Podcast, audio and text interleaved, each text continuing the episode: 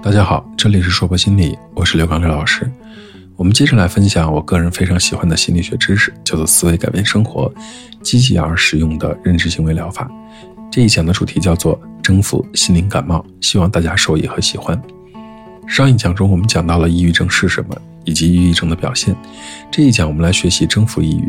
首先，请你相信，即使抑郁症会反复，但是抑郁症一定治得好，就像感冒似的。可能会还会出现反复感冒的情形，但是它一定是可以治得好的。通常，抑郁症的病因综合了多种因素，例如应激性的生活事件、社会支持有限、消极的思维模式、不恰当的应对措施。就像我们前面看到的那样，生物学因素呢，有时候也起到作用。不论病因如何，抑郁症的康复途径主要有两条：改变认知和改变行为。不管原因如何，只要我们变得抑郁，总会发生这样的一个情况。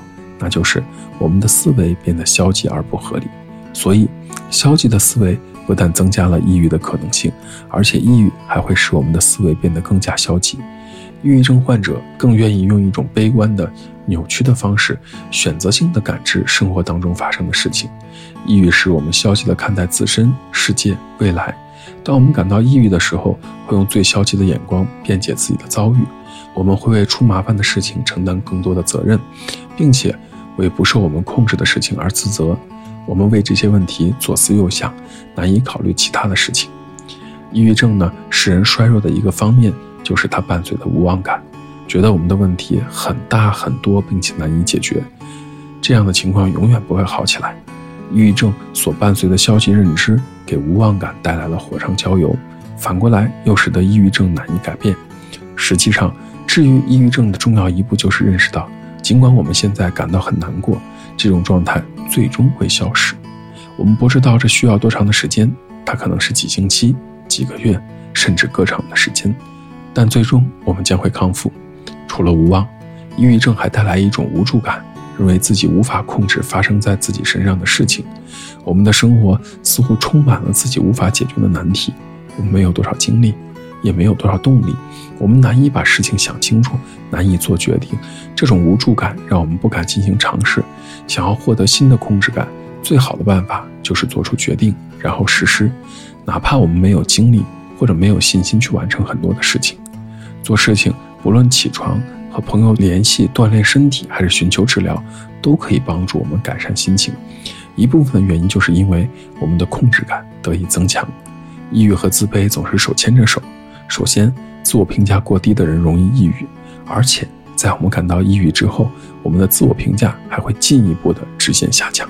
抑郁症使人感觉到自己是有缺陷的、无价值的。我们责怪自己没有更好的控制局势，我们把负面事件的原因归结为自己的缺点，我们甚至会因为抑郁症本身的症状而谴责自己。例如，我们把自己缺乏行动力视为懒惰，把自己容易陷入到沉思视为自我中心。如果我们不能体验到快乐或者任何积极的情绪，我们就会责怪自己冷漠无情。即使我们苛刻地评判自己，我们却不一定对别人执行着相同的标准。实际上，与自己的缺陷相比，我们更能接受别人的缺陷。治疗抑郁症的重要一步就是接纳自己。这意味着我们不再批评或者谴责自己，而是接受自己那些人性的缺点，并且明白我们已经尽力了。同时，抑郁症会让我们产生广泛的悲观主义情绪，认为一切事情都是不好的、没有意义的，认为我们身上全都是缺点，并且无法改善。我们还对自己、对别人、对整个世界进行过度的概括。我们用非黑即白的眼光看待事物，并且责怪自己，给自己贴上坏人、有缺陷的人这种标签。更可怕的是，一些抑郁症患者因为自己得了抑郁症而责怪自己不好，并责怪自己不能迅速的康复，甚至严厉的责怪自己给别人的生活造成了麻烦，责怪自己只关心自己的问题，责怪自己懒散。这种责怪只会让心情更糟，起不到任何改善的作用。前面我们提过。改善抑郁、提高情绪的途径主要有两条：改变认知和改变行为。当我们感到沮丧和抑郁的时候，行为策略是特别有效的。某些行为，例如体育运动、听音乐或者跟朋友在一起，对提高情绪有直接的作用。只要这样做，就可以让我们的心情好一些。另外，有些行为可以影响我们的认知，从而间接地影响我们的情绪。例如，诚恳地与一个朋友交谈，可以帮助我们驳斥那些认为没有人喜欢或者在乎我们的观点，从而给我们提供精神动力。修理东西、清理储物柜、做一顿饭，也可以驳斥那些认为我们完全没有用的观点。这也可以让我们的心情好一些。实际上，任何可以带给我们成就感的行为，都可以鼓舞我们的精神。这里是说破心理，这一讲的内容到这里就结束了，希望大家喜欢。我是刘老师。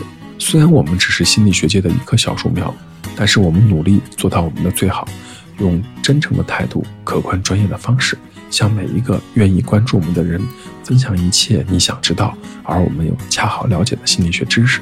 请记得，不管你在哪里，世界和我陪伴着你。再见。